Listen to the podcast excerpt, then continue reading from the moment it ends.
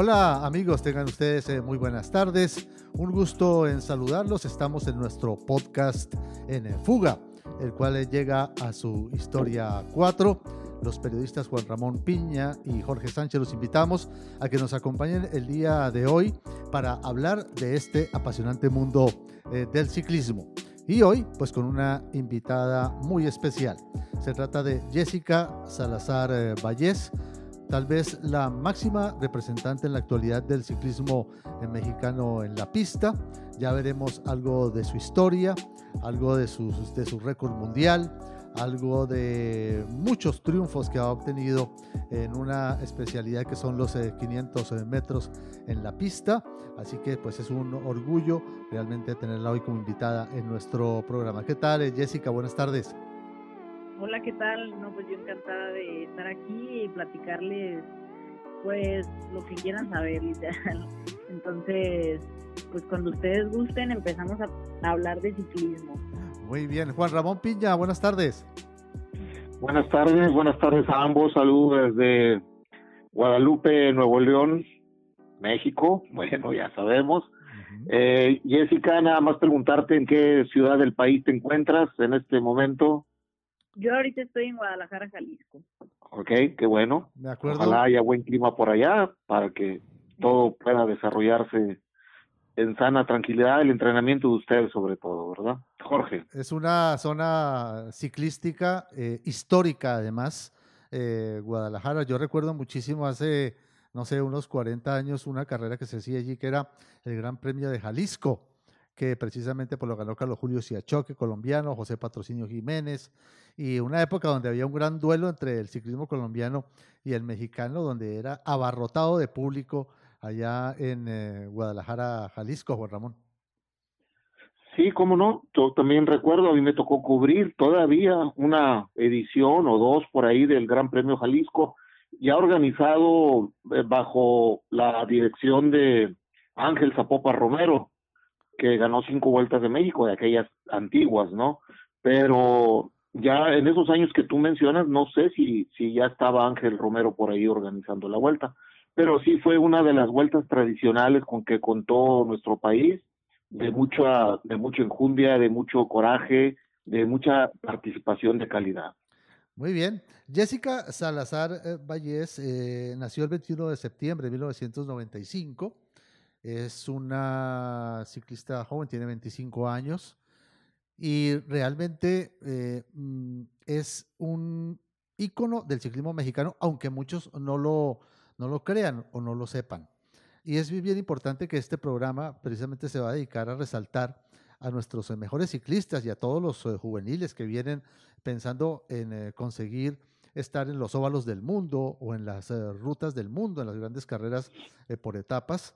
Y como para tener un poco eh, la idea de la historia de Jessica en los 500 metros, pues yo me quiero remontar a que ella ha sido campeona panamericana de esta prueba en el 2015, 2016, 2017, 2018, 2019, además de tener el récord mundial de la prueba el 7 de octubre de 2016 en Aguascalientes con motivo de un campeonato panamericano con tiempo de 32 268.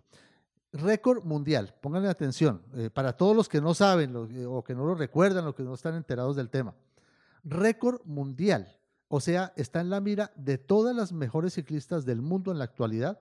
Jessica Salazar, al haber conseguido ese récord mundial, el cual no ha podido ser batido hasta ahora. Y, lógicamente, fue el Premio Nacional del Deporte eh, de este, de este, del año 2020, el año inmediatamente anterior, y además de eso, eh, tiene una historia maravillosa en lo que tiene que ver con esta prueba en la pista. Jessica. Sí, la verdad es que ha sido pues una carrera bastante exitosa para mí, gracias a Dios. Y pues yo recuerdo que desde que empecé en la pista ya un poquito más especializada, siempre estuve como teniendo esos objetivos grandes que yo decía que quería, no sé, ser récord panamericano, luego que quería ser récord mundial, que en alguna ocasión lo mencioné justo antes del récord, Y pues creo que eso me ha ayudado bastante en la actitud que tomo sobre la pista, o sea, el, el saber, el pensar, el tener esa clara idea de que todas las personas podemos lograr lo que nos propongamos con mucho sacrificio, con mucha dedicación y mucha perseverancia. Eso es lo que me ha mantenido en pie y pues así siguiendo mis entrenamientos tal y como me lo dice mi entrenador y siguiendo una dieta en donde a lo mejor no me mato de hambre, pero sí es un poquito balanceada ya tomando en cuenta cuántas calorías quemo, qué, cuál es mi objetivo, si aumentar masa muscular o bajar el porcentaje de grasa, que pues prácticamente para mí esto es un trabajo de día y noche, o sea, porque es importante el descanso, es importante la comida, es importante el entrenamiento y claro, el, el descanso también entre las sesiones de, de gimnasio y de pista. Inclusive también en los Juegos Centroamericanos y el Caribe también obtuvo esa medalla de oro Juan Ramón.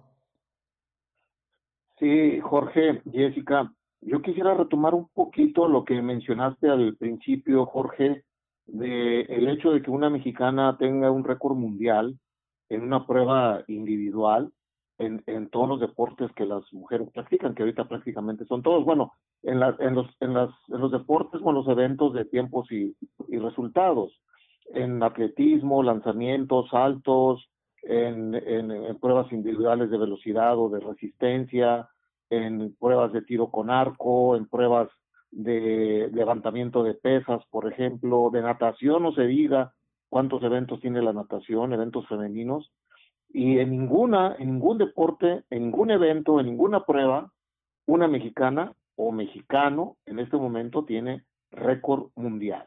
Entonces, son, son palabras mayores. Importantísimo eso que acabas de decir, Piña. ¿Cómo? Importantísimo ese, ese comentario. Sí, entonces es algo que, digo, la mayoría de los mexicanos desgraciadamente desconoce porque, pues ya sabemos por, por este, las preferencias deportivas de la mayoría o de la situación de los medios de comunicación que se enfocan a, a, deportes eh, sobre todo muy profesionales en el país y, y bueno, pero se acuerdan de nuestros atletas, digo yo nuestros, porque pues nosotros siempre vivimos este tipo, estos tipos de deporte, ¿no? Y, y estos medios vienen a, a, a, nuestros deportes o con estos, con estos deportistas cuando están cerca de los Juegos Olímpicos o cuando ganan una Copa Mundial.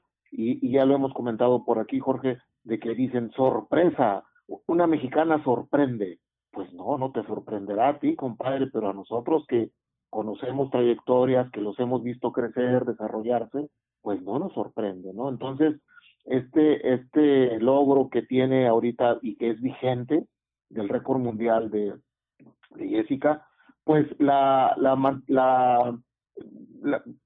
mantiene como una atleta de, de alta calidad, de, muy alta calidad, este, élite del más alto nivel, y que bueno, es eh, eh, el, el, lo que hay que coronar ahora, ¿no?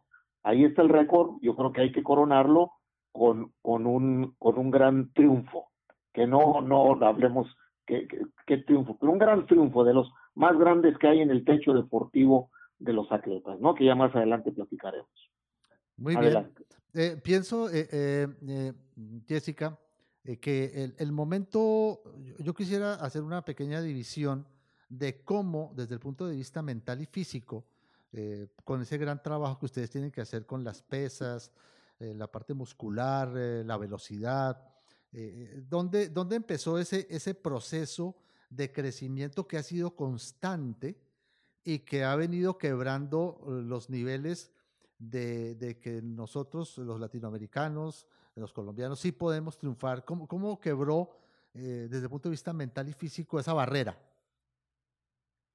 Yo creo que fue cuando estaba en ciclismo de BMX, que estuve pues aproximadamente desde el 2009 hasta el 2014, en donde pues como digamos nosotros, los otros, las personas de otros países no, no te la perdonan y a mí en BMX me tocaron muchos golpes, muchas caídas de, pues a lo mejor no por agresiones, pero por situaciones de carrera que uno quiere ganar el carril interno, entonces chocamos. Y nosotros al tener como alguna mentalidad de que somos inferiores, que es errónea completamente, eh, no sé, como que nos, nos hacemos chiquitos o creemos que no podemos. Y en el momento que, que yo estuve en BMX dije, no, ya, o sea, hasta aquí, ya no quiero más caídas, yo quiero ser de esas corredoras que, que dicen, no, pues hay que tenerle respeto porque cualquiera desconocida, pues sí, pues sí ando dando batalla, ¿no? Y yo recuerdo que cuando entré a la pista tuve la misma mentalidad. Eh, o sea, estuve en competencias arrancando con Mariana Pajón, Alice Post en BMX y decía, pues esta es otra competencia más, estoy compitiendo, claro que contra las mejores de, de la pista, es otra modalidad, una prueba completamente diferente, pero no por eso tengo que dejarme eh, hacer más chiquita, no por, no por el hecho de tener un año, dos años especializada en la pista, voy a dejar que esos pensamientos negativos me invadan. Siempre mi, mi mentalidad ha sido de manera positiva y creo que eso es lo que más me ha ayudado, o sea, el, el decir, yo tengo piernas, yo tengo brazos, tengo exactamente las mismas eh, extremidades que, que cualquier otra persona y si ellos pueden, claro que yo también lo puedo hacer algunos tendrán, no sé, sus secretos de entrenamiento, nosotros tenemos los nuestros y pues simplemente es diferente tipo de entrenamiento, pero a, nosotros nos ha ayudado mucho que Iván Ruiz, nuestro entrenador de, de Daniela Gagiola y mío, eh, pues siempre está preparado, siempre está tratando de actualizarse en los temas de la fuerza, en los temas de la, de la pista, vamos a ir creciendo y retroalimentando con nuestras sensaciones, que a final de cuentas el, la retroalimentación que tiene uno con los trabajos que hace, creo que es lo que más valida un trabajo. ¿Hace, hace cuánto eh, trabaja con Iván Ruiz? Uy, yo desde que inicié en BMX, eh, eso quiere decir como desde el 2009 más o menos tengo bastante tiempo conociéndolo. Bueno, ese, ese, ese, mm, vamos a hacer una pequeña retrospectiva rápida, eh, un poco de sus inicios en el, en el ciclismo y, y, su familia, cómo la ha venido apoyando en ese proceso. Fíjate que mi familia bastante bien, gracias a Dios he tenido muy buen apoyo de ellos, eh, incluso para competencias o que de repente tenía que salir del país, ellos me decían, adelante. Eh, si no hay apoyo, nosotros te apoyamos con el dinero. Nosotros sabemos que, que pues el deporte siempre va a dejar algo bueno. Eso me han inculcado mucho a mí y a mi, y a mi familia, porque siempre estamos practicando algún deporte, ya sea ciclismo, voleibol, basquetbol, béisbol, todos los deportes nosotros los hemos practicado y a mi mamá siempre le ha gustado mucho que, que tengamos eso muy presente porque el deporte no te hace nada malo, simplemente te tiene saludable. Y cuando yo inicié en BMX, a lo mejor sí era un poquito arriesgado porque eran muchas caídas y muchos golpes, pero siempre han estado mis papás apoyándome, mis hermanos, mis hermanas, y pues mi entrenador ni se diga, ¿no? Que me conoce literal desde mis inicios. Siempre les pregunto, Juan Ramón, eh, a, los, a nuestros invitados, eh, ¿cuál fue ese, e, esa primera victoria, no? Mi primer victoria. Mm, bueno, ya importante creo que sería, estuve compitiendo antes eh, en las Olimpiadas Nacionales y de hecho mi primer medalla de oro fue en la vuelta de tenida en el ciclismo de pista. O sea, yo sin pensar que, que iba a terminar aquí haciendo velocidad, yo pensé que iba a seguir en BMX, eh, pues el destino me, me trajo hasta aquí y estoy muy agradecida por eso. Juan Ramón. Sí, eh, Jessica, yo te quiero, eh, hace rato comentabas de, de esa garra, de, de esa, de ese dejar de lado los temores y enfrentarse a los grandes, a las grandes ciclistas. ¿Cuánto, cuánto es tu estatura, Jessica? Yo mido 1.63. 1.63. Y eh, muchas grandes velocistas de la historia eh, que yo recuerde siempre han sido más, más, este, más altas, ¿no? quizá yo creo que la gran excepción por ahí de los últimos años, yo creo que fue la alemana Bogel, ¿no? Que más o menos yo creo que de estatura, de tu estatura y, y, qué corredora eh, Bogel, ¿no? La estatura eh, tuya se adapta para la velocidad o tienes que hacer un extra para sacar fuerzas de todos lados? Fíjate que tengo algo muy peculiar. Eh, no sé si sea por ser de Jalisco o algo así, pero tengo las piernas muy largas y el dorso un poco más corto. Entonces yo te puedo decir, del centro de la bicicleta, de, sí, del centro de las bielas a la punta del asiento, mi altura es de 70 centímetros.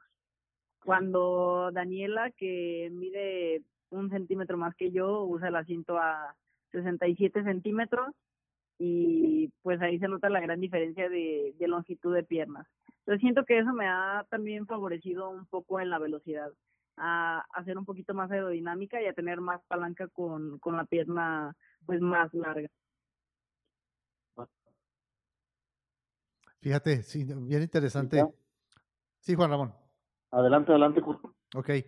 Eh, bueno, eh, ese trabajo eh, en el gimnasio, ¿cómo es, em, Jessica? De todas maneras, ustedes tienen que hacer, me imagino, una gran, gran cantidad de esfuerzo en el gimnasio y cargar mucho peso. ¿Cómo, cómo se adaptan ustedes a ese, a ese trabajo?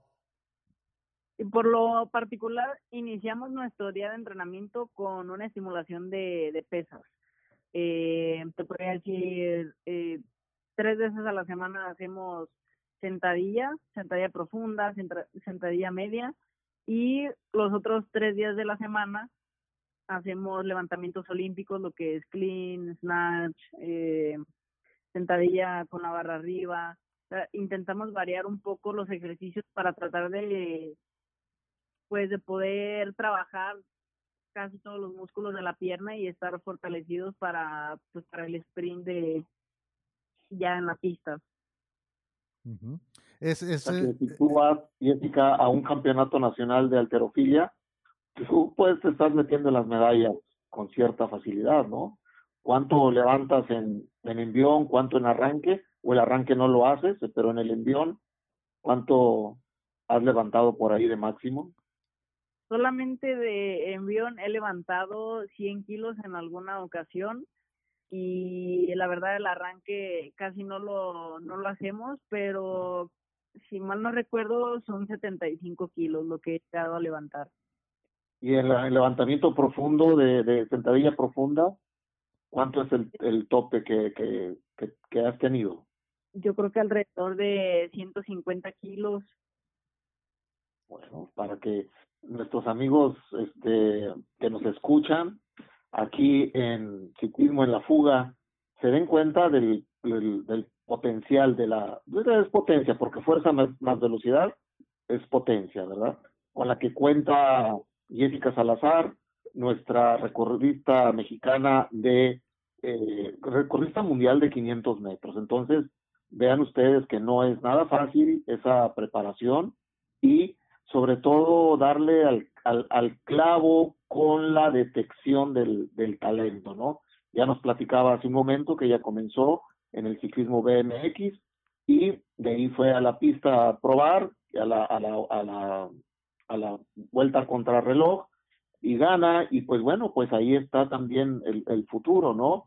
Cuando los entrenadores, eh, los atletas, los papás de los atletas también a veces intervienen en esa decisión de jugársela en el futuro del atleta, decir, bueno, eh, aquí hay mejores eh, resultados, quizá aquí hay mejor futuro, vámonos por esta prueba o por estas pruebas y después que el atleta se vaya adaptando y que lo más primordial que le guste la prueba o eh, la modalidad, en este caso la pista.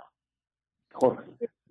Pienso que y como tú lo mencionas, los papás, todos los familiares tienen mucho que ver en todas esas decisiones porque pues ellos son los que están pasando todo el tiempo contigo, los que te apoyan, que te animan y sí es muy importante el practicar un deporte, o sea, no solamente por apoyar solamente el ciclismo, pero si yo en lo personal practiqué, te digo, béisbol, básquetbol, voleibol y hasta que llegué a ciclismo dije, no, de aquí soy. Así el chiste es encontrar eso que te apasiona, eso que te llena y que puedes decir, no, pues yo puedo estar practicando este deporte toda mi vida. ¿Qué trabajos hacen en la ruta de Jessica? Mm, por lo particular, eh, cuando es un día tranquilo, pues simplemente rodamos. Y si es ya un día en donde tenemos que hacer trabajos, hacemos, no sé, eh, dos minutos a ciertas estaciones haciendo una escalera de cuatro pasos y terminar con un sprint de 10, 15 segundos. O sea, queremos algo un poquito más, más láctico, pues si llegamos a los 45 segundos o un minuto. Ok, trabajos específicos. Son, son, me imagino que eh, es un trabajo más bien, es relativamente corto, ¿no? Eh, el trabajo en la ruta o, tienen, o entrenan horas también en ruta. No, fíjate que casi no acumulamos horas a la semana. Yo creo que a lo mucho unas tres horas, porque sí, nuestro trabajo principal pues es en la pista. Y en la ruta sí lo usamos para tener un poquito más de capacidad aeróbica y en ese inter pues sí tratamos de, estimular la velocidad con ciertos sprints que normalmente son de 10 segundos para no perder esa estimulación. Eh, hablando un poco sobre lo, que tiene que ver con, con, ese proceso, realmente eh, el caso de Jessica Salazar es, bien es muy interesante porque ha sido siempre un ha sido progresivo, ha venido llegando a los máximos niveles porque ya pisar un récord del mundo es estar ya muy cerca de una medalla eh, olímpica. ¿Cómo, ¿Cómo ves ese, ese último paso, ese camino hacia esa medalla? Obviamente hablar de medallas olímpicas pues no es nada fácil, pero tampoco es imposible. Entonces nos tenemos que preparar muy bien físicamente y mentalmente porque lo que nos menciona mucho nuestro psicólogo es no quiero que ustedes sufran los Juegos Olímpicos, o sea, quiero que los disfruten, quiero que, digan, estoy muy satisfecho de haber dado todo y pues simplemente es dedicarse a, ese objetivo que, tenemos y estar recordando el día a día, ¿no? Que, que tenemos un objetivo, que tenemos un propósito por el cual estamos entrenando, que a mí lo personal es lo que también me ayuda. Por ejemplo, hoy estoy haciendo trabajos lácticos en donde las piernas me ardían, se me hincharon, pero me gustaba pensar como que esto lo estoy haciendo para en un futuro poder ya estar peleando las medallas olímpicas. Y conoces muy bien a, todos tus, eh, tus, rivales. Me imagino que eh, en este momento eres la corredora número uno a nivel mundial y seguramente todas las demás están mirando cómo, cómo estás en tu proceso, ¿no? Sí, claro, y también he, notado mucho en la prueba en los campeonatos mundiales de los 500 metros que, pues obviamente cuando yo voy a arrancar mencionan, claro, que yo tengo el, el récord del mundo, entonces sí se llega a sentir una presión, ¿no? Como, como que todos tienen los ojos en ti. Y este pasado mundial que fue en marzo en el 2020, eh, fue pues, increíble. estuve muy cerca de la medalla, en donde obtuve el segundo lugar. Y pues literal fue por, por un pelito, porque fueron punto .033 milésimas de segundo, lo que tuve de diferencia del primero a, pues a, a mi tiempo. Sí, recordemos, eso es muy importante también eh, eso, ¿no? El subcampeonato mundial en el 2020. Es muy reciente y es una gran referencia, Juan Ramón. Sí, sí, está, este, pues está en el, en el, en el top y está vista por, por todo el mundo. Sin embargo, en la prueba de 500 metros no está en el, en el programa olímpico. Eh, ahí me ayudan los dos a, corroborar este punto. Pero tenemos la, la velocidad por equipos y tenemos la velocidad individual y el Keirin. Está definido estas, estas pruebas, en qué proceso, cuál es la situación tuya, Jessica, para la velocidad en, en, Juegos Olímpicos, de, bueno, de este año, en, en Tokio 2021? Pues eh, todavía no se, no se nombran, como quien dice, las plazas, pero si yo estuviera ahí, eh, creo que mi prueba fuerte sería entre la velocidad por equipos y la velocidad. La verdad, en el Kading no tengo mucha experiencia, pero siento que, que se puede dar una sorpresa. No, obviamente no lo descarto como un buen resultado. Y en la velocidad por equipos se ha visto desde, desde que empezamos a trabajar Dani y yo que en realidad ha tenido un crecimiento. Nosotros empezamos a competir en mundiales desde el 2016 y en ese mundial quedamos, si mal no recuerdo, como en 15. Entonces el próximo año quedamos en 13, el próximo año en décimo, el próximo año ya entramos en los 8 y es un crecimiento que claro que toma años porque no es nada fácil llegar a esos niveles, pero nosotros hemos disfrutado el proceso al 100% y queremos compartir este conocimiento para que pues para que las próximas generaciones no batallen tanto en llegar a ese nivel, o sea, que nosotros tengamos ese nivel fijo en donde pues no no sería de cierta manera exigir, pero que el hecho de estar en una selección nacional mexicana sea un vas a ir por mínimo un top 15, top 10 en el mundo. Yo te quiero, te quiero preguntar, Jessica, en, en qué pasa por, por la mente de una velocista de tu nivel cuando, eh, en los 500 metros, digamos, que vas a los 500 metros, son dos vueltas velódromo de 250 metros de largo, dos vueltas a, a tope. Eh, ¿Qué pasa por la, digo, en el caso del velocista, del velocista hombre de, en el atletismo, pues en promedio, digamos que son 10 segundos, abajo 9.58, por ahí debe estar el récord mundial de, de Usain Bolt, y él va a una velocidad, bueno, cuando estableció el récord, yo creo más o menos en torno a los 45 kilómetros por hora, 44 kilómetros por hora, pero ustedes obviamente tienen un, un implemento para el desplazamiento y ustedes alcanzan quizá los 65 kilómetros por hora en un momento determinado eh, pero vas a tope, todo el esfuerzo a tope, la frecuencia cardíaca a tope. ¿Qué, qué es lo que pasa por, por tu mente en, en esos, en esos 30 segundos, 32 segundos de carrera a todo, a todo eh, galope, por así decirlo? eh, a ver, voy a intentar como contar más o menos eh, una prueba. Antes de arrancar, pues tenemos 50 segundos. Entonces, al momento que quedan 10 segundos, tomo aire y me agarro de abajo del manubrio porque estoy sentada, estoy en partida detenida y tengo ese, ese tiempo ¿no? de concentración de decir, ya estoy aquí, ya estoy lista, me preparé para esta competencia, entonces ya, va.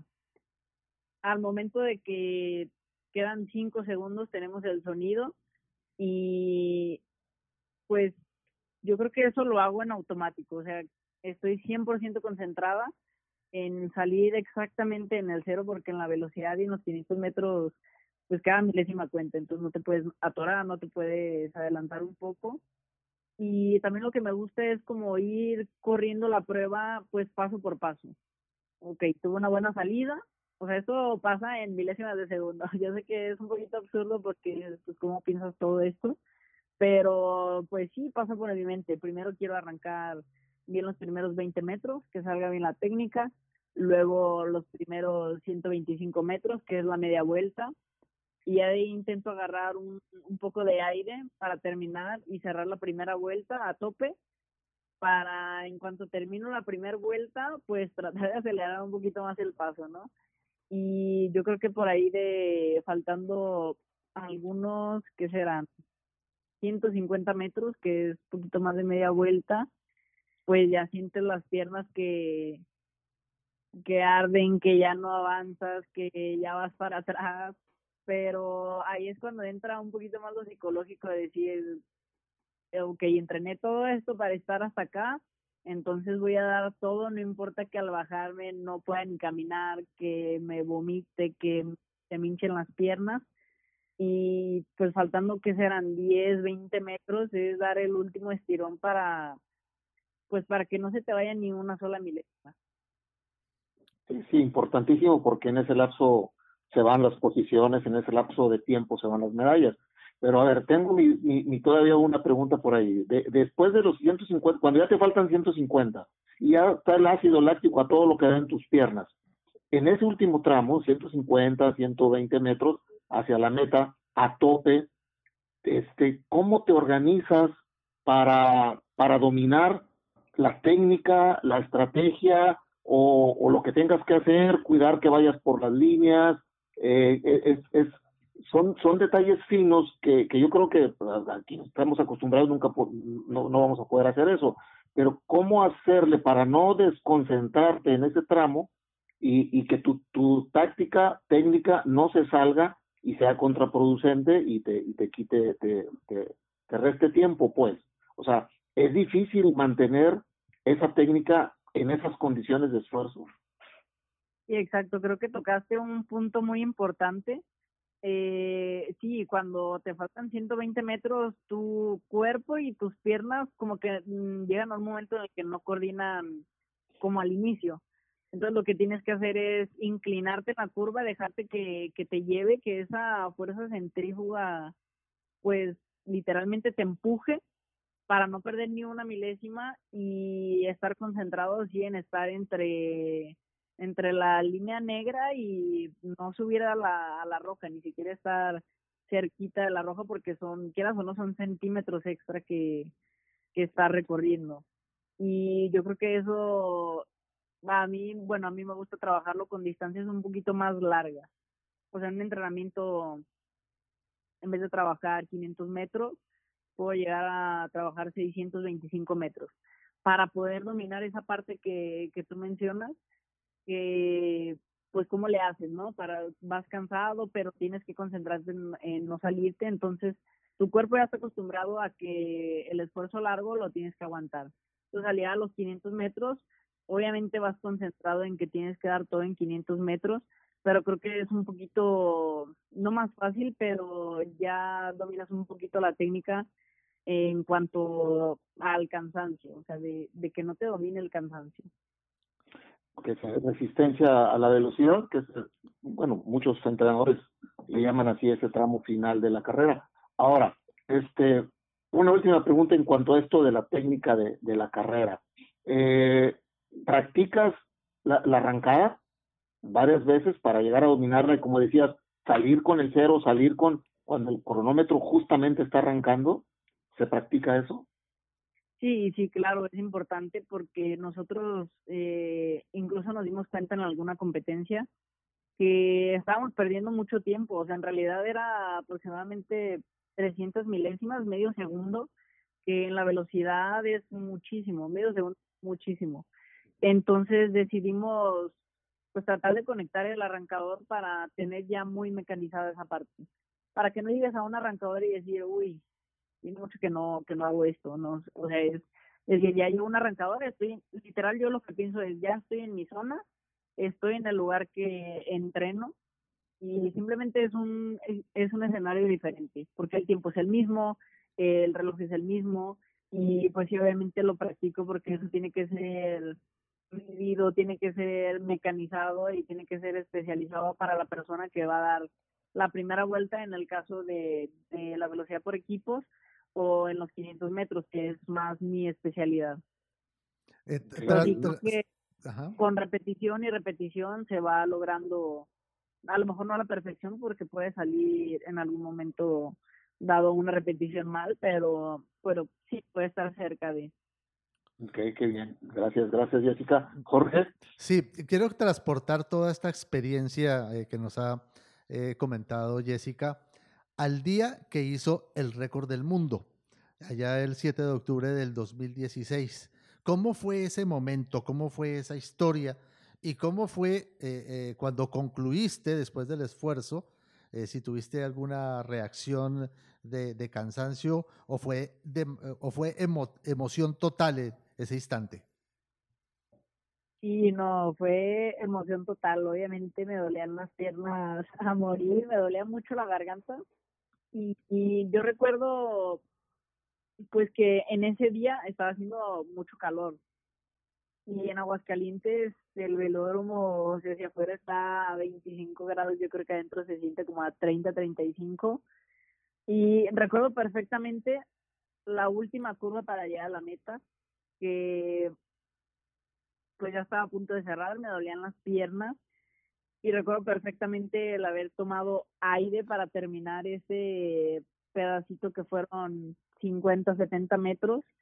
Y cuando termino, la verdad, eh, mi pronóstico, lo que tenía pensado hacer en los 500 era un 33 bajos, de 33-0, 33-200. Entonces me bajo y llegan los colombianos así como que, wow, no, muchas felicidades. Y yo, ¿qué, qué está pasando?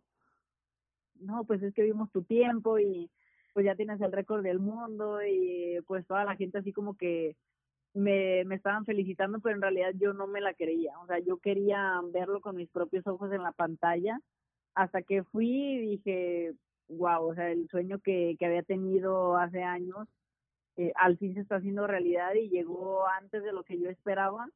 Y la verdad que lo disfruté mucho porque estuvo mi familia, mi entrenador, eh, gente que apreciaba mucho, ahí estuvieron, la federación estuvo ahí presente y la verdad que fue un momento, pues, no, ni siquiera lo puedo describir porque eran muchas emociones entre cansancio, felicidad, entre que quieres llorar, quieres gritar.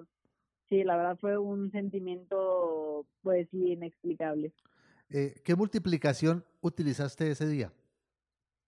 Ese día utilicé 49 en la parte delantera y 3 en la parte trasera.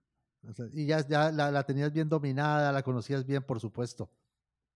Sí, sí, claro. Eh, estuve compitiendo con ese paso, pues, todo el tiempo y haciendo pruebas, primera vuelta y luego terminamos con la resistencia a la velocidad. Y es un trabajo pues bastante específico lo de los 500 metros. Cuando llega la celebración de ese momento sublime, eh, ¿cuál es la primera persona eh, con la cual compartes ese gran triunfo? Eh, yo creo que fueron los colombianos. Ajá. Porque fueron, ellos fueron los que literal me recibieron abajo de la rampa. Obviamente mi entrenador me recibió también primero, pero estando arriba de la pista no se escucha el tiempo. Entonces él tampoco tenía conocimiento de que había sido récord del mundo.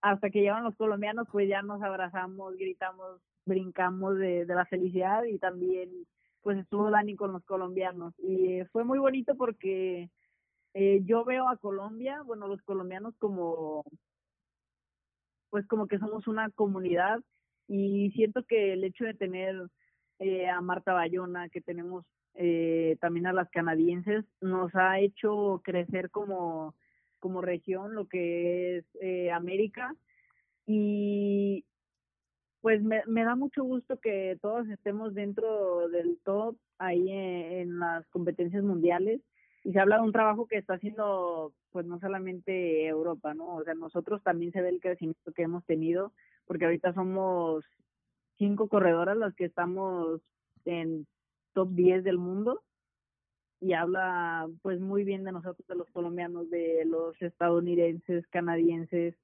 que, que la verdad nos ha impulsado muchísimo el tener ese, ese tipo de competencia. ¿Esa bicicleta la conserva, la, de, la del título mundial? no, la verdad no la tengo yo, pero sé en dónde está, o sea, sé que sé qué persona la tiene y sé que en cualquier momento si me gustaría hacer una exposición de no sé, de lo que sea, eh, pues ella estaría dispuesta a vendérmela, prestármela o incluso hasta regalármela, ¿no? Ajá, bueno, qué bueno, ojalá la, la recuperes pronto porque realmente yo creo que eso con el paso del tiempo eh, va a ser, es, ya, ya es de, en sí pues un, una, una bicicleta que tiene un, un recuerdo de unas dimensiones enormes, ¿no? Sí, así es que de hecho esa bicicleta en ese momento me la había prestado Daniela. Ajá. O sea, yo estaba compitiendo con su bici. ya, ya, ya. ¿Qué bicicleta es? Eh, ¿Qué, cómo, cómo, estaba? Eh, ¿Qué ruedas utilizaste? ¿Cómo, cómo estaba eh, la, la, composición de la bici? Es una Felt y pues sí, obviamente traía doble tapa. La verdad no recuerdo la medida de los tubulares. Este traía un manubrio de hecho 37, ahorita estoy con uno 35. Mm, y los demás no recuerdo. Creo que es como lo más importante. Bueno, y el, ahora en el, 2020, en el Campeonato Mundial en el mes de marzo, eh, ¿cómo fueron esas, esas sensaciones? ¿Cómo es la evolución de la parte eh, tecnológica de la bici del 2016 al 2020? Bueno, pues sí tiene muchísimo cambio. Eh, para empezar, toda la bicicleta es de fibra de carbón, incluso las bielas. Y es un cuadro más aerodinámico, más rígido, que lo sentí desde que hice el cambio. Y pues tenemos mejores tubulares, tenemos mejor casco, más aerodinámico. Mm, la verdad el uniforme ha mejorado mucho porque ya no tenemos tantos pliegues al momento de tener la posición de la competencia. Y pues no, sí, definitivamente ha cambiado muchísimo la tecnología que, que teníamos pues en el 2016, que incluso en el 2016 la bici que yo tenía, tenía ya era vieja. Entonces sí, es un cambio extremadamente grande. Juan Ramón. Sí, eh, Jessica, continuando con esta parte de la, de la tecnología, pero también yo lo quiero enfocar, digo, toda esa estrategia técnica y también la tecnología. Eh, el, ciclista con el paso de los años, es cierto, te pregunto si es cierto, va, madurando en cuanto a mejorar, eh, en cuanto a ir subiendo de desarrollos más pesados, de, o sea, piñones de, más desarrollo. ¿Y en qué momento este, te conviene, eh, cómo le hacen, cómo le hacen tú y tu, tu entrenador o cómo se decide la selección de un desarrollo dependiendo de lo que traes de fuerza y o de la potencia de cómo estás en tu punto en tu punto fino de, forma o el velódromo también, no quién sabe el velódromo no exactamente eh, eh, más que el, el, velódromo el velódromo y la altitud la altitud de la ciudad donde están. O sea considera cómo se consideran esos actores para decir bueno vamos con tal desarrollo tanto por tanto ¿Cómo le hacen, Jessica? Sí, para empezar es muchísimo trabajo pues de gimnasio y de, fuerza en la pista, pero nosotros pues sí, obviamente nos fijamos en, la altura de, de la ciudad en donde vamos a competir, la presión atmosférica, la densidad del aire, este, a ver cuántas revoluciones alcanzamos, eh, por un decir en, un, en unos 100 metros lanzados eso nos ayuda a determinar qué paso deberíamos de usar. Eh, porque algo que nos enseñaron es que tenemos que estar alrededor de las 130 revoluciones por minuto al llegar a los 100 metros. O sea, si llegas a, esa velocidad, pues significa que puedes mover realmente un paso. Que si llegas a menos, sería muy pesado y te costaría mucho llegar a, a los últimos 100 metros. Okay.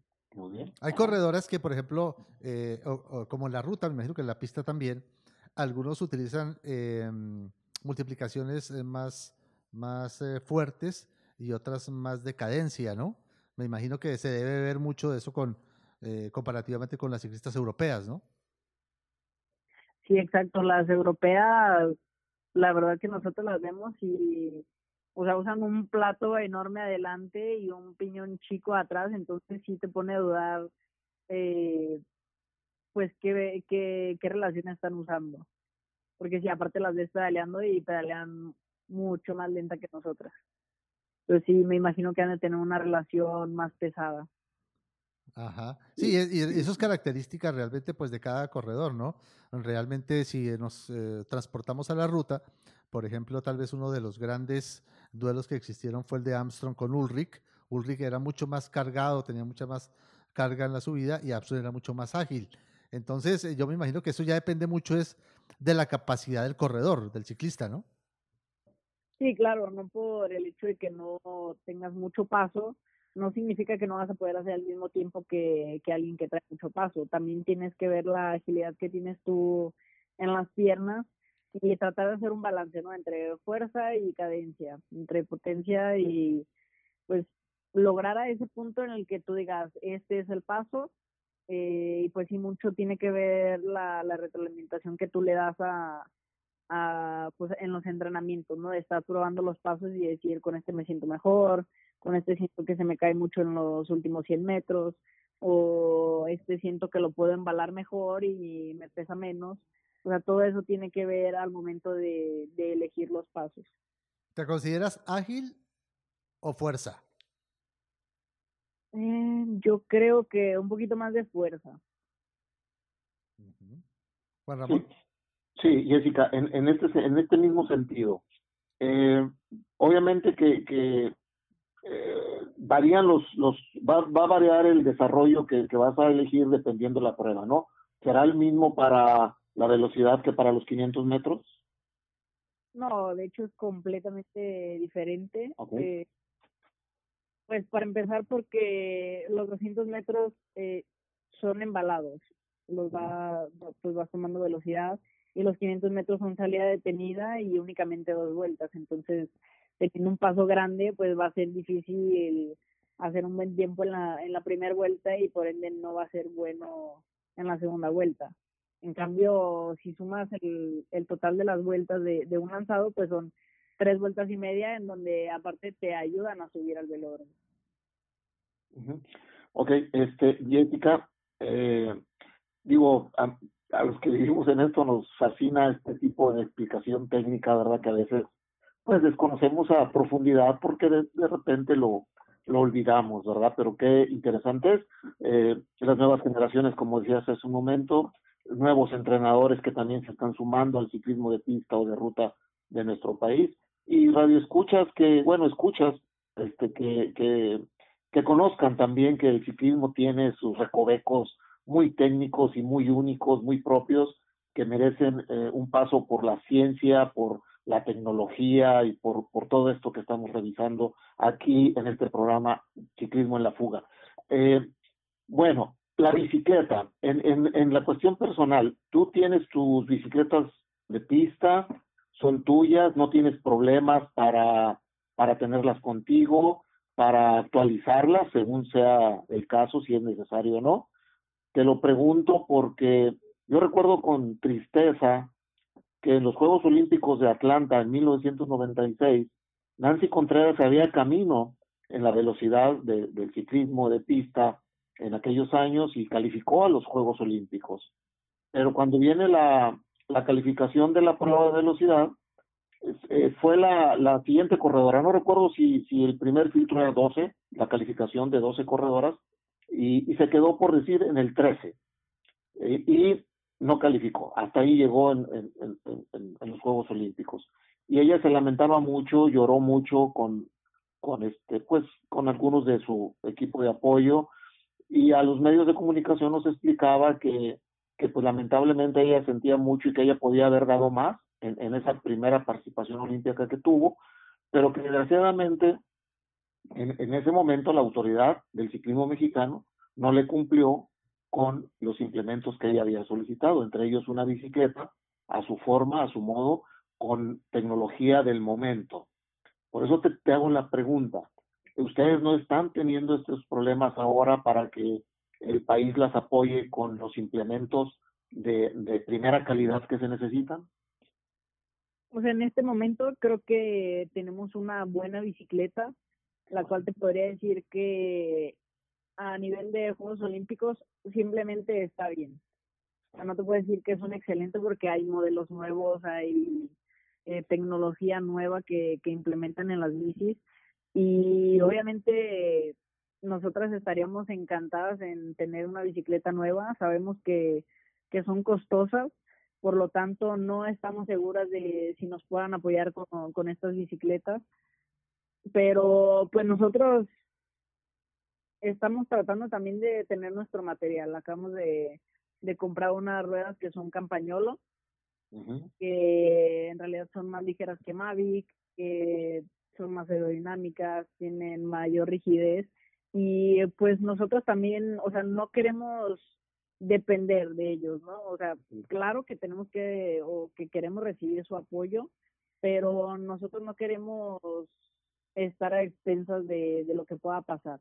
de decir que no llegaron, de, de pensar que, que porque no, pues es que yo pensé que nos iban a dar, no, o sea, nosotros queremos luchar por un sueño que es nuestro y nos gusta tener nuestras cosas porque, eh, no sé, por un decir, fallan algunas ruedas y estás en una competencia, pues, ¿qué, ¿qué vas a hacer? Si tú traes tu material, lo puedes utilizar, entonces en ese momento nosotros decidimos comprar las ruedas, de decir, si falla una rueda, pues por lo menos nosotros ya tenemos las nuestras y pues usamos eso. Pero si constantemente estamos invirtiendo en, en un sueño que, que es de nosotros. Sí, que bueno, te lo, lo, lo, comento también porque he sabido que, he sabido por todos que las grandes potencias, sobre todo en ciclismo, invierten mucho en tecnología. Si para mejorar una décima o quitar un gramo es la mejora de una décima o de diez décimas o, o, o diez centésimas de segundo y eso les da la medalla, pues van por quitar ese gramo de peso. Entonces, eh, esto es algo que a veces para la mayoría de la gente pasa desapercibido, pero que, que la tecnología juega un rol preponderante hoy en día, sobre todo en el ciclismo de pista, en el ciclismo de, ruta, ¿no? Entonces, qué bueno que ojalá no, no, que, que no batallen, que no se les dificulte contar con los materiales apropiados para que desarrollen en plenitud de forma sus capacidades. Jorge. No dudo en ningún momento que el, eh, la CONADE, la Federación Mexicana de Ciclismo, eh, apoye eh, al 100% lo que nuestras ciclistas van a necesitar en los Juegos Olímpicos. no olvidemos que el ciclismo femenil pues tiene una muy alta posibilidad de estar disputando estas medallas y creo que no se debe ahorrar un centavo en buscar que el material sea el mejor, el material eh, exacto, la última tecnología y sobre todo la gente que está eh, pendiente de todo lo que va saliendo a nivel de ruedos, de cuadros, eh, de marcas, de posiciones aerodinámicas de estos cuadros en, la pista para, para lo que van a enfrentar. no dudo que vayan a, tener lo mejor. Estaremos muy pendientes de eso porque es muy importante que el ciclismo llegue con toda la tranquilidad y que ellas puedan eh, llegar con la certeza de que van a tener el, mejor material. Y, eso que nos acaba de comentar, pues también es importante, siempre y cuando pues eh, haya la oportunidad y tengan eh, apoyos de alguna manera del gobierno o personales o familiares, pues tener el mejor material es, vital. ¿Tiene apoyo actualmente, Jessica, de, del gobierno mexicano para eso? Sí, así es, sí tengo el apoyo que, que es la beca, que pues prácticamente lo uso para, para reinvertirlo en el deporte y que siga sumando. Y eh, pues la verdad nos apoyan muy bien en las competencias, creo que nos han respondido bastante bien y esperamos tener alguna reunión próximamente para pues para hablar de este tema del material deportivo ya rumbo a Juegos Olímpicos. Ustedes ya ya deben estar registradas eh, ante el Comité Olímpico Internacional, ¿no? Sí, sí, estamos, pero aún falta, obviamente, decir quién, pues, quién, quiénes son los representantes para México. ¿Tienen ustedes alguna fecha que la federación eh, haya definido? ¿Cuándo les va a informar eh, eh, quiénes irían? ¿O eso lo van a hacer hasta después de las Copas de Naciones de, de los próximos meses? Eh, la verdad, no sé si exista alguna fecha en la que estos eh, hagan oficial los nombres y apellidos de, de las plazas, tanto como de ruta y pista, pero pues sí, yo espero que sea antes de las Copas de Naciones, pues para ya tener un panorama un poquito más, pues más amplio. Una pregunta eh, de la cual no estoy muy, muy bien enterado. En las pruebas eh, que enunciaba Juan Ramón hacia los Juegos Olímpicos, ¿cuál es la, la, la, prueba donde México está en este momento en la mejor posición en la rama femenil? Mm, podría decir que en la velocidad por equipos. La velocidad por equipos. Y ese trabajo lo vienen haciendo ustedes dos, ¿no? Con eh, Luz Daniela Gaxiola eh, son las que están trabajando, ¿no? Sí, sí, la verdad que hemos trabajado mucho en la velocidad por equipos porque eh, era la manera mm, no más fácil porque la verdad estuvo muy difícil clasificar a los Juegos Olímpicos, pero era la manera más viable que veíamos de, clasificar a las dos corredoras, porque tenías eh, manera de clasificar en lo individual, pero nosotros sabemos que podamos estar dentro de los ocho mejores países del mundo, porque cambió cambiaron todas las reglas de clasificación, entonces decidimos irnos por esta y estuvimos en sexto lugar. ya para el cierre de, la clasificación. Siendo eh, analíticos del tema, eh, ¿cuál es la distancia que estamos de esos primeros lugares? ¿Es corta? Sí, yo creo que es corta, o sea, te podría decir algunos 300 milésimas, 400, eh, pero creo que todo esto nos ayudaría más como la tecnología que tú mencionas de, de lo aerodinámico, de bicis eh, nuevas o esos implementos que van mejorando poco a poco. O sea, esas milésimas que vas ganando y que vas restando a tu tiempo es lo que nos va a ayudar a, a llegar a eso. Obviamente nosotros también tenemos el trabajo de nuestros entrenamientos que en el gimnasio intentamos meter eh, tecnología para pues para saber si en realidad está funcionando, cuántos newtons eh, movemos cierto peso, o sea, todo esto también es la parte que, que a lo mejor no lo, no lo ven tanto o, o no lo trabajan tanto, tan específico. Quiero pensar que realmente el trabajo que está haciendo Iván Ruiz eh, con ustedes, pues ha sido realmente muy exitoso. Creo que los resultados eh, lo, lo, dejan ver y sobre todo un aspecto fundamental eh, que comentabas es el estudio, es estar preparándose constantemente. Es no solamente es la, la, la evolución del entrenamiento, no solamente mental, el mental, el físico y además de eso, alguien que esté pendiente de la tecnología, porque se unen muchas cosas por por milésimas de segundo, muchas cosas son las que se tienen que trabajar, ¿no? Sí, así es. De hecho, en estas últimas eh, temporadas de Navidad, nosotros regresamos a entrenar y justamente él mencionó eso. Oigan, ¿saben qué? Les tengo una sorpresa. Me acabo de meter a, acabo de hacer un, un curso de la fuerza, de la velocidad, de la ejecución de, de la sentadilla y pues ahora vamos a trabajar así.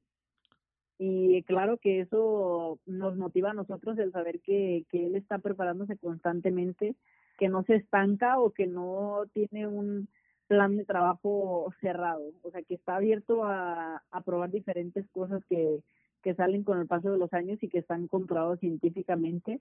A él le encanta leer, le encanta estar investigando y pues en realidad eso es lo que le apasiona y pues nosotras obviamente hacemos caso a, a lo que él a lo que él programa y confiamos ciegamente en las programaciones.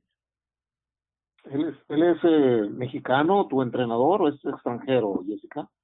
No, es 100% mexicano, de hecho nació en Guadalajara, Jalisco. Uy, felicidades, qué bueno, qué bueno tener. ha estado muchísimos años desde, con los juveniles en, en, eh, en, los, en, las Olimpiadas Nacionales.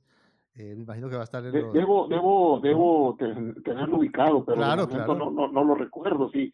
Pero qué, qué gusto de que tengamos técnicos mexicanos muy preparados. Yo siempre he dicho que para que un atleta, un deportista de alto nivel, sea un gran campeón de, en, los, en el techo deportivo, mundiales o olímpicos, medallista, debe tener como entrenador un científico. Si tienes un científico, vas a llegar a las grandes ligas si tienes un entrenador vas a llegar limitado, limitado, ¿verdad? Entonces, qué bueno, yo creo que es un científico y eso, eso les debe ayudar a ustedes bastante. Jessica, yo quiero ir por la pregunta más incierta, creo, en este momento. ¿Se hacen o no se hacen los Juegos Olímpicos? Obviamente ustedes están en la postura, en el anhelo de que así sea, ¿no? Pero ¿cómo analizas tú ahorita todo el entorno por, provocado por este virus que que nos acecha más de, manera más fuerte cada día, ¿no? ¿Qué es lo que ustedes visualizan en este momento? Sí, como tú dices, nosotros anhelamos que sí se hagan, este, y eh, pues qué mejor, ¿no? Que se hicieran y que todo estuviera bien, que sea una prueba superada de decir que, que ya estamos un paso más que, que esta pandemia, pero pues todo queda en manos del Comité Olímpico Internacional y pues ver de qué manera se puede se pueden hacer. O sea no creo que sería algo muy marcado el hecho de que no se hicieran pero no sé o sea buscar una alternativa de ok lo hacemos pero sin público o con estas medidas de seguridad no sé. Yo espero que sí se hagan pero mientras no estemos arriesgando tampoco nuestra integridad física creo que eso también es importante Sí, yo, y como hablábamos, eh, Piña, ¿te acuerdas? Como hablábamos con eh, algunos de nuestros invitados, hoy en día el ciclista, eh, ya sea de pista o sea de ruta, tiene que estar preparado para lo que venga. Porque realmente, si vemos lo que está pasando actualmente, que todas las carreras de ruta que se iban a iniciar ahorita en el mes de enero en el mundo han sido canceladas ninguna, y unas ha sido, han sido, están buscando nueva fecha. Pero en este momento, realmente el ciclismo está paralizado, paralizado en el mundo, ¿no? Se está esperando a ver si, eh, tal vez en, en eh, el Gran Premio de los Emiratos Árabes va a ser la primera carrera que va a lograr reunir al ciclismo mundial, como fue el año pasado, en donde también tuvieron algunos problemas con la pandemia, pero realmente eh, como que el ciclista hoy en día tiene que estar listo porque en cualquier momento aparecen aparecen pues, las competencias o si se cancela uno, pues cambian la fecha y, y como que eh, tiene que cambiar un poco ese, ese plan, ¿no, Piña? Sí, la verdad, es muy difícil como cambiar esa programación que tienes a cierta competencia y de repente te dicen, no, saben que se va a cancelar, pues sí es, es difícil y es incierto el prepararte para una competencia en estos momentos. Sí, mire, yo, yo creo, yo creo que a nivel de organización y de calificación, las federaciones deportivas internacionales tienen bien ubicados. En, en, el mundo, en el mundo deportivo, cada deporte tiene su grupo élite de deportistas, sus top en cada prueba, en cada evento, en cada modalidad. Y va a echar mano de ellos. O sea, a lo mejor ajustan los procesos de calificación, ajustan fechas sobre la marcha y encarrereados, por eso conviene estar más o menos en forma, lo que ustedes están haciendo, Jessica, y como dicen los, los japoneses, contar con los juegos sería un triunfo para la humanidad, de, eh, de, la ciencia y de la hermandad de los países y de todos los valores que están en torno al deporte y de cómo la humanidad venció al virus, ¿no? Y entonces ellos lo quieren ver, lo, lo están proponiendo así. Eh, los japoneses, pues lo digo, está de más decirlo, pero son una sociedad muy, muy astuta, muy inteligente, muy honorables y muy trabajadores seguramente están haciendo propuestas muy, muy, muy este, eh, fáciles de, llevar a cabo hacia el Comité Olímpico Internacional. Eh, yo creo que los Juegos van para adelante, ojalá, porque eh, si no se hacen este año ya no sería. Hasta después de los Juegos de, de Los Ángeles, que sería 30, del 2032, 28, 28 hasta el 32, hasta 2032 quizá si se animan otra vez los ciudadanos de Tokio. Entonces, ojalá, por el bien de todo ese grupo de deportistas que, que se prepararon durante cuatro años, que no han aflojado y que están en la víspera de esperar el visto bueno y a darle, ¿no? Como dice Jessica, con pocos espectadores o sin espectadores, y que en todos los países se da la tarea de vacunar a los deportistas élite para darles esa seguridad también al cuerpo técnico, a algunos este, administradores del deporte, eh, este, directivos, y que es la gente que, que está moviendo este deporte, para que nos puedan brindar ese espectáculo como es cada cuatro años, ¿no? Jorge. Sí, yo creo que eso va a ser un reto maravilloso. Realmente eh, no, no sabemos, es, tan difícil eh, entender eh, la cantidad de aspectos eh, que se relacionan para poder llegar a este tema. Yo mm, no sé cuál será el, camino, pero mm, sin lugar a dudas, pues Japón y el Comité Olímpico Internacional deben estar haciendo los mejores esfuerzos para que los Juegos Olímpicos eh, se lleven a cabo eh, con, o sin público, ¿no? Vacunados o no vacunados los deportistas. habrá que ver cuál es precisamente la, la, la disposición que se tenga pero realmente es un evento que es eh, muy importante para la humanidad y que ojalá pues se tenga la oportunidad de eh, desarrollarlos. Bueno, en esta parte final del programa, eh, hablemos un poco de, los hobbies de, Jessica. ¿Qué hobbies tiene aparte del ciclismo? Ay, me, gustaba mucho ir al cine. Ah, ya ahorita ya no puedo, pero pues me tengo que conformar aquí con las plataformas digitales, ¿no? Y pues sí, me gusta mucho ver películas, ver series, eh, ir a acampar, estar en lugares abiertos, pasar tiempo con mi familia, jugar juegos de mesa, baraja. Esos son básicamente mis hobbies. Eso ha agarrado mucha fuerza, ¿no? Juegos de mesa ahora. familia. bueno, la, con tu, la, con tu familia, Jessica? que si me gusta la comida, sí mucho. no, te preguntaba que si estás eh, eh, con tu familia cotidianamente, sí. Eh, antes de, de, todo esto, la verdad, yo salía de mi casa a las 8 de la mañana y regresaba a las 8 de la noche, entonces no era como que convivía mucho con ellos. Y pues ya ahorita estoy llegando más temprano, eh, todos estamos en casa y pues tratamos de hacer un poquito más ameno nuestros días ya sabiendo series juntos, películas juntos o jugando cualquier cosa juntos. ¿Cuál es la comida preferida? Pozole. Siempre para mi cumpleaños quiero pozole. Ah, muy bien. ¿Y, se, ¿Y si lo permite? Claro, el entrenador, claro. ¿Y la, ¿Y la nutrióloga? Sí, a mi nutrióloga yo le digo, no, mi cumpleaños siempre me lo dejas. libre. Quiero ser libre de comer pozole. Bueno, hace 50 kilómetros más y con eso Sí, a su defensa ella solo me dice que tengo un cheat meal a la semana, entonces le digo, ah, bueno, pues ese va a ser. ¿El peso ideal para, en, el, en, el gran nivel para competir, cuál es? Fíjate que, pues es que hay diferentes tipos de corredoras. Así como yo competí el mundial con 63 kilos, he competido otras competencias, eh, no sé, Juegos Panamericanos o alguna otra competencia con 67 kilos. Entonces, yo creo que tiene que ver con cómo tú te sientas más cómodo, si te sientes bien estando pesado, porque a fin de cuentas, estando pesado puedes agarrar mucha velocidad, tienes más fuerza, más potencia, pero también siendo delgado o con menos grasa, eh, pues eres más hábil. Entonces hay que buscar como ese equilibrio la verdad no hay ningún eh, estereotipo en el ciclismo de pista porque puedes ver de todo tipo de, de cuerpos. Ok. ¿Un eh, eh, ciclista que admires? Mariana Pajón, siempre, desde toda la vida. Ajá, ajá. Sí, sí y ella es campeona olímpica, ¿no? Doble campeona. Doble campeona olímpica. Es precisamente mañana, está en Estados Unidos, creo que mañana pasó, mañana eh, ya compiten en algunas pruebas eh, pensando en, los Juegos Olímpicos. andan por Estados Unidos estos días. Eh, ¿Alguna, y un, hombre, un ciclista hombre que admires?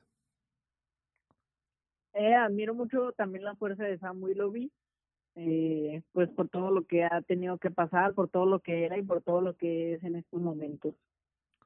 Muy bien. Y no digo nadie de pista, ¿verdad? ¿Y en México tienes algún ciclista que admires? A Dani. ¿A quién? ¿A quién? A Daniela Gagiola, mi compañera. Ajá. Daniela que también ha sido muy entregada realmente en la pista y también ha hecho eh, grandes eh, logros. y observa todo, nos ayuda en todo y siempre está buscando la forma de de pues sumar al equipo, o sea, porque nosotros equipo le llamamos Iván, Dani y yo. Claro que tenemos más gente con nosotros que nos están apoyando y que estamos trabajando con ellos, pero no sé, como este fue nuestro proyecto, siempre ha sido como que sumar a nosotros tres y que, que todo sea por el bien de nosotros. Pero sí, nos ha enseñado muchísimo y creo que todavía tenemos mucho más que aprender de ella, de tanta experiencia. ¿Cuál ha sido el momento más triste desde el punto de vista deportivo en tu vida ciclística? Mm, una caída que tuve en BMX en donde tuve una ruptura de, ligamento en, la rodilla, que fue el cruzado posterior. Pues estuve prácticamente seis meses dedicada a la lesión de, de poder sacarla porque tuve una cirugía, entonces no fue nada fácil recuperar la movilidad, fue doloroso y pues mucho trabajo, mucha paciencia, que es lo que le digo siempre a las personas que se lesionan, o sea, el 100% de tu recuperación va a estar en tu rehabilitación, o sea, no puedes romperte un ligamento y al día siguiente estar entrenando. O sea, no, tiene que tomar tiempo de que el cuerpo sane y de que se acostumbre a esa nueva pues condición que tiene el cuerpo. Ok. Eh, de los trofeos y medallas que has conseguido en esta brillante carrera como ciclista, eh, ¿dónde los tienes? ¿Cómo los guardas? Eh, no sé, ¿qué, qué, qué, haces con ellos? Están aquí en la entrada de mi casa, pues tengo medallas muy especiales. Tengo todas las de los campeonatos panamericanos en los que he participado eh, tengo lo de, los de Lima, eh, Veracruz de Juegos Centroamericanos, obviamente está la medalla del Mundial y muchos reconocimientos que, que me han dado como el Premio Estatal del Deporte y el Premio Nacional del Deporte también. Eso, el Premio Nacional del Deporte también fue fantástico este año. Eh, realmente es uno de los eh, grandes eh, logros que se han obtenido, Juan Ramón. Sí, sí, claro, muchos para, para orgullo de nuestro deporte, tanto de pista como de, ruta. Eh, varios ciclistas de, han obtenido el Premio Nacional del Deporte, ¿no? Manuel Yusimás, bueno, más atrás de Manuel eh, eh, Rosendo Ramos, no sé si Raúl Alcalá, eh, por ahí Belén Guerrero, Nancy Contreras, entonces, este, ahora Jessica, lo más reciente, pues eso también es motivo de orgullo para, para un deporte, ¿no? Cualquier deporte de nuestro país tiene un deportista de, premio nacional, es una distinción muy buena. Yo te, que, quería preguntar esto, Jessica, el, el récord, el, los récords del mundo, pues a veces quedan ahí en la historia, son retadores, enorgullecen al atleta que lo tiene, al país de donde es el atleta, pero la, en este caso la, la UCI entrega algún reconocimiento por concepto del récord. Eh, Pues personal no tuve ningún reconocimiento por parte de la UCI, pero pues la verdad con el simple hecho de, mi nombre ahí plasmado en la pantalla de, de que digan de quién es el récord, este pues es grato, ¿no? Y es muy bonito ver que, que está tu nombre o que muchas personas ven ese ese tiempo pues como un gran reto. Sí, fíjate, yo creo que es un fallo de la UCI ahí en ese, en ese sentido. Digo, sabemos que no es un campeonato, o sea, digo, lo se hizo en un campeonato de cualquier nivel donde esté reconocido por, por la UCI. Eh, y si al final de temporada la UCI debiera otorgar un, un, un reconocimiento escrito y decir, este, por haber eh, implantado el récord mundial de esta prueba este año, ¿no? Eso, es, eso sería una, una situación muy muy buena y muy muy este motivante para, para quien lo reciba, ¿no? Yo te, yo te voy a sugerir, tú pon la pantalla de la UCI donde está tu nombre y tu récord, este, sácale un print y mándalo enmarcar, porque pues este digo, los récords son para vencerse, ojalá lo mantengas por muchos años, ojalá sea así, pero sabemos que siempre va a haber atletas que, que este, van a estar luchando por, por, romperlo, ¿no? Entonces, eh, como ya es historia, bueno, que, que quede la evidencia histórica de que tú lo tuviste, ¿no? Digo, para los que estamos en esto siempre lo vamos a, a recordar, pero nuevas generaciones a lo mejor no, y justo es que, que se sepa, ¿no? Y cacaraquearlo, y cantarlo, y decirlo, aquí está, aquí estuvimos, estos somos, este, es el desarrollo que ha tenido nuestro ciclismo. Ojalá, digo, Ojalá, ojalá pudiera hacer algo la, la UCI. Jorge. Sí, yo eh, creo que realmente pues nuestra invitada del día de hoy pues es un, un, eh, ejemplo a seguir eh, por parte de, de toda la, la, la, ilusión que tienen los nuevos eh, jóvenes en el ciclismo, ya sean hombres o damas, pues tienen mucho que aprender. Yo creo que también este, ha sido un proceso que ha tenido la oportunidad eh, Jessica, de vivir de varios años, sobre todo de tener competición a nivel internacional, de haber participado en Copas del Mundo, ahora bautizadas como Copas de Naciones. Creo que también el esfuerzo eh, que se ha hecho a partir de la CONADE, de la Federación Mexicana de Ciclismo, para mantener ese grupo eh, de corredoras y, llegar hasta el momento que están demostrando el día de hoy, pues también tiene su, su valor, ¿no, Jessica?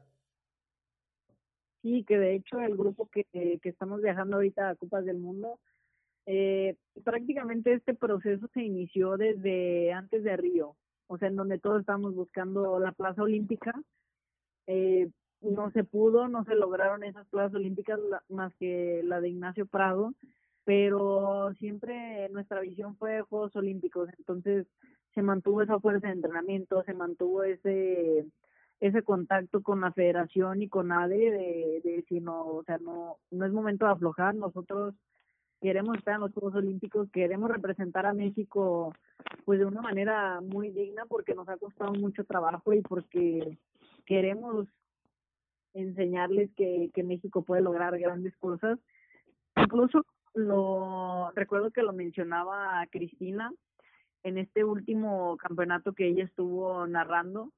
Eh, estaba asombrada, ¿no? De ver el resultado que, que tuvimos en la tanto en la velocidad por equipos, en los 500 y en la velocidad con Dani, que también tiene mucho que destacar ese ese resultado que tuvo en la velocidad individual, el ganarle a Stephanie Morton, que es una gran corredora de la velocidad, pues, o sea, sí se llegan a asombrar de ese resultado, pero creo que estaban un poquito como enfrascados a lo mejor en ciertos países que no vieron que nosotros sí estuvimos trabajando, sí estuvimos mejorando copa tras copa. Y pues esto habla de, de un trabajo en equipo tanto familiares, entrenadores, atletas, federación, CONADE, que sin alguno de esos a lo mejor este proyecto estaría tambaleando y no hubiera llegado a donde estamos ahorita. Sí, y, ahora precisamente en el Campeonato Internacional de Pista en Colombia, donde ustedes hicieron una muy buena actuación, el, ciclismo mexicano, pues realmente ahí también eh, eh, el foco de la prensa se orientó mucho hacia hacia ustedes porque consiguieron eh, luchar y conseguir pues importantes eh, triunfos allí, ¿no? Sí, sí, y precisamente pues de eso hablo con con ser este selección mexicana porque ahora tuvimos muchas personas nuevas en la selección mexicana, de hecho los únicos que nos mantuvimos fuimos eh, Yareli, Dani, Yuli y yo que, que somos otra generación, se podría decir, y que esta nueva generación que entró a selección mexicana estaban muy contentos de pertenecer a ella y que todos ellos lograron una excelente participación en, en esta Copa Internacional que nosotros le, pues les dimos a, a conocer que, que lo hicieron muy bien, que no les iban aflojando y pues que esperábamos verlos en más competencias con nosotros. Eh, Juan Ramón, ¿alguna otra pregunta para terminar? No, no, pues yo creo que hemos abarcado muchos temas y muchos puntos interesantes y de forma muy amena. Gracias a Jessica que nos concedió este valioso tiempo de, de su agenda. Pues nada más preguntarte, Jessica, ¿en qué proceso está el entrenamiento? ¿En qué fase del entrenamiento están? ¿Qué viene para las próximas semanas con su preparación? Estamos eh, terminando, cerrando la, la etapa general. Vamos a pasar la siguiente semana una etapa especial. ¿Y qué se viene? Pues mucho dolor, mucho sudor, mucho ácido práctico y pues nada, muchas ganas de seguir mejorando. Pero bien, vamos muy bien entrenando y pues manteniendo ese ritmo que queremos tener y que, que llegar a tener ya en, en las próximas Copas de Naciones. Última pregunta, ¿un velódromo favorito de todos en los que ha competido? favorito. Mm, pues sin duda va a ser Aguascalientes porque es muy rápido y es donde obtuve el récord del mundo.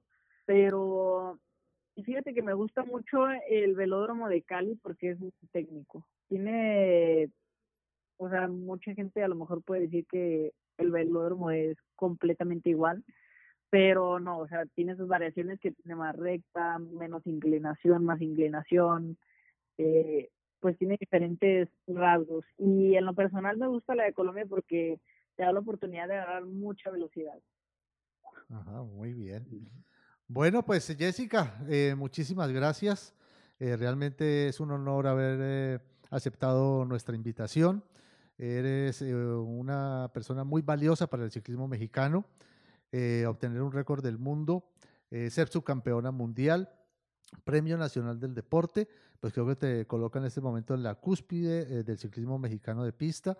Y lo que deseamos es que sigan, sigas trabajando con esa fortaleza, con esa ilusión y sobre todo con esa convicción eh, y con esa fortaleza mental y física para poder llevar a México, ojalá, a una presea olímpica que sería el culmen de un, lindo proceso de muchísimos años, eh, que ojalá lo puedan eh, llevar a cabo y pues en sus piernas colocamos nuestra esperanza eh, al lado de las otras eh, velocistas y también de las que trabajan en el medio fondo para que ojalá podamos eh, conseguir una medalla olímpica. Muchísimo éxito, felicidades por todo ese trabajo, igualmente a su entrenador que ha hecho una excelente labor y que seguramente pues se va a ver reflejada ahora en el verano donde esperamos esos Juegos Olímpicos.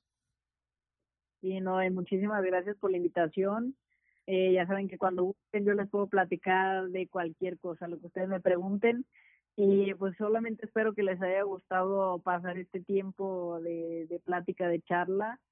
Y pues nada, solo despedirme, agradecer y espero ser un buen ejemplo para las próximas generaciones.